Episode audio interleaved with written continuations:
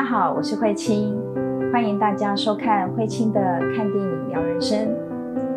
我喜欢看电影，也喜欢跟伙伴们分享透过电影所要带给我们的看见跟学习。其实有许多非常好的电影，它们不只是具有娱乐效果，更是传达着很多生命、生活各个不同面向很多的哲理，值得我们可以深入的去探索。那今天为大家安排的是《冰雪奇缘二》，有许多精彩的内容，那让我们一起来分享，一起来聊聊。Far away, as north as we can go, once stood an enchanted forest. You've seen an enchanted forest? Yes, it was a magical place. But something went wrong. Since then, no one can get in or out.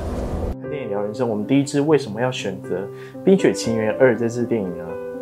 这支电影其实里头有非常多精彩的内容，而且迪士尼近年来呢，他们真的花了很多的心思。我觉得每一部电影都非常的棒。那选择《冰雪奇缘》呢，是它探讨着很多生命不同面向的议题。比如说，在一开始，艾莎跟安娜在妈妈的怀里，妈妈唱着类似像摇篮曲，那里头生命那个歌词就谈到。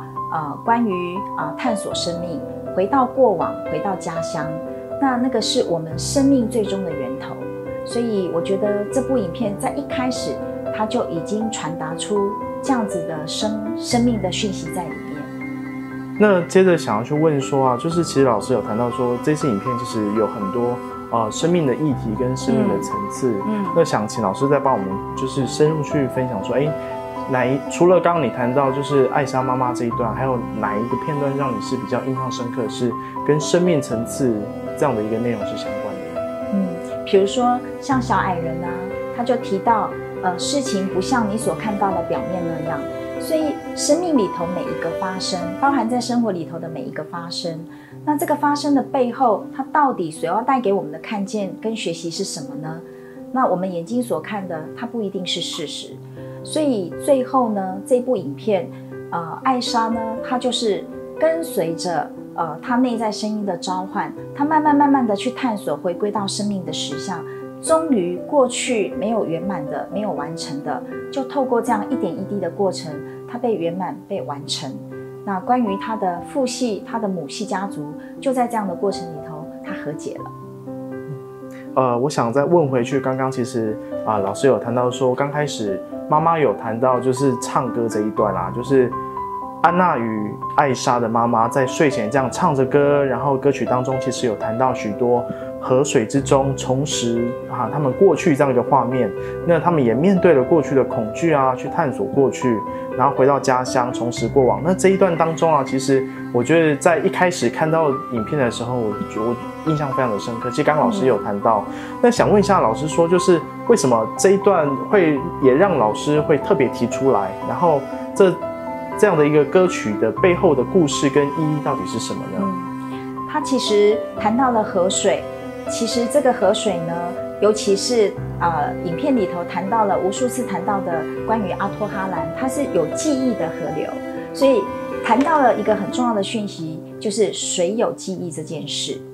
那水有记忆这件事呢，透过这样子的一个呃记忆，所以有一个画面是艾莎呃带着妹妹安娜，然后呢要去了解爸爸妈妈他们到底是怎么样过世的，所以他就让呃当初的那个水汽恢复以后，他从里头看到啊、呃爸爸妈妈的船是怎么罹难的。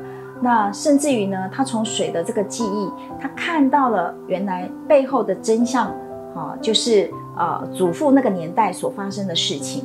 那最后呢，在他要冻结的那一刻，他将这样的讯息就传递给他的妹妹安娜。所以妹妹安娜呢，知道姐姐发生了什么事情，然后怎么样能够去救她的姐姐，甚至于呢，能够把过往这些记忆，然后解读之后呢，那她们姐妹各自啊、去做她们可以做的事情，然后最后完成了她们需要完成的任务。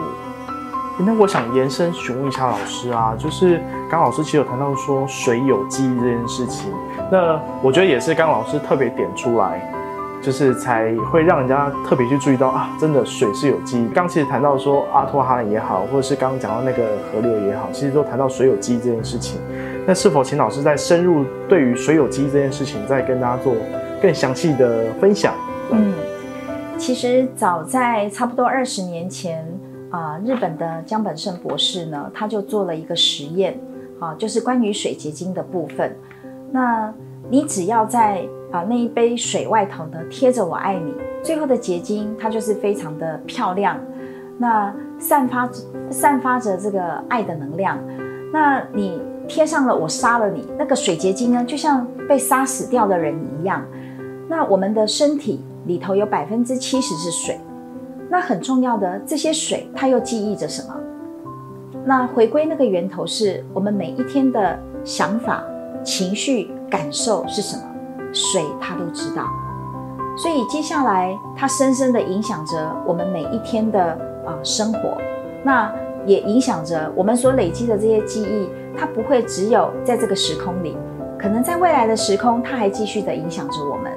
所以反观这一点，我们到底要有什么样的啊？想法，什么样的情绪，什么样的感受来喂养我们自己呢？那这一点是我们可以好好的去深思的。那其实，在呃电影当中，其实还有一段是我觉得也是非常印象深刻，就是他在当中一直听到有人在呼唤他。嗯，对。那艾莎一直不断会听到这样一个呼唤的声音啊。那这样一个呼唤的声音，它其实背后有代表的什么意思吗？哦，是。我觉得对于这个呼唤的声音，我自己感受也非常的深刻。嗯，这很像我们每一个人内心都有着我们的召唤，啊，召唤我们的灵魂去一起。我们这一次来，我们到底为了什么？那回归于我们每一个人，我们也一样，头脑会告诉我们，嗯，生活可能此刻需要我们去做些什么。可是我们的心灵说，我还有我真正喜欢我要做的事情。那到底我们要跟随哪一个部分？我觉得很美的是，最后艾莎她跟随她内在声音的召唤，所以他说他要向未知探索，即使可能会展开这个冒险的旅程，但艾莎她的勇气让她一步一步的朝向啊，最终她要去的方向。那么也因为她啊听从她内在声音的召唤，所以在一开始呢。她就能够在适当的时间带着他们的人民去到那安全的地方，也因为听从内在声音的召唤，她找到了魔法森林的地方，然后也因为听从他内在的召唤，他一个一个一步一脚印的去到最后看见生命的实相，这些都是他在啊听从内心召唤的一个整个过程。所以，我们每个人也一样，是否能够静下心来听听？我们的内在声音，真正他要告诉我们的是什么？我想要延伸问一下老师，那到底要怎么做才能够去让自己静下来，去聆听那个最真实的声音？还有你刚刚谈到，怎么可以让自己去最贴近这样一个生命真实的这样一个实相？嗯，如果当你听从你内在的声音，只要你这样子去做，你感到开心、快乐，而且你觉得，嗯，它就是。非常的顺畅顺流，那个就代表你走在正确的道路上。那如果我们做下去之后呢，会发现，哎，可能这个困难重重，或是呢，它没有我们当初想的那样，那有可能是我们头脑的声音出来。但是确实，一般人不太容易去辨别这两个声音到底是头脑的声音，还是我们内在心灵的声音。所以对于我个人而言，啊，每一天我也会给自己一小段时间啊，能够啊静坐也好啊，静心也好，让我们的啊这些外在的这些纷扰能够去沉淀。这时候我们会更靠近自己的心灵。那有时候呢，内在的声音就如同灵光乍现一般，它突然它就升起了，你没办法去抓它，你也没办法去追它，它来了就是来了，你知道就是那个。刚其实老师有谈到说，就是我们常常会被头脑头脑的声音给控制住，但是自己的内心的声音其实很难去琢磨。那想深入再问一下，说那我们要如何去区分什么是头脑的声音跟内在的这样一个心理的想法？嗯，头脑的声音通常你会听到像这样的字眼：我应该要怎么样？我可以怎么样？我不能不怎么样？我还可以再怎么样？那这几乎都是头脑的声音。这个叫做费力、用力、努力。那内在心灵的声音，你就只是这么去做，其实他没有任何的企图，或许他也没有任何的目的，你就是喜欢这么做，你就是爱这么做。那这样做完之后，你会觉得我很满意，我没有遗憾，我觉得这样做真好。那这个不会是只有为自己，当你这么做，其实或许你也。我们讲说利己也利他，那我觉得声音的这种召唤，它是非常的善意的。那通常头脑呢，它比较容易出于恐惧，所以头脑会有许多的嗯控制，会有许多的期望、要求等等。那所以在这样的过程里面，它就需要非常的呃花非常大的力气，可是结果还不一定。会是你要的那个样子，因为内在心灵的力量，它真的是如此吗？啊，我们经常会看到，我头脑想这样，可是我的心灵想往那个方向去，最后心灵赢了。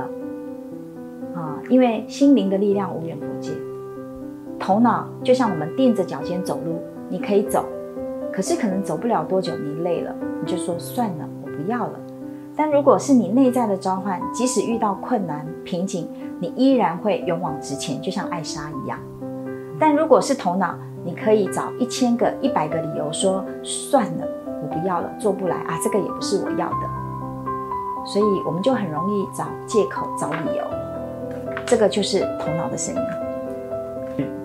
整篇电影当中，魔法森林是扮演一个很重要的角色，所以想说，请老师来谈一下，就是说。那既然艾莎已经受到心灵的召唤，她回到了魔法森林森林，那魔法森林对她的意义到底又是什么呢？其实，在里头，呃，魔法森林呢，其实就是她母系家族在那里。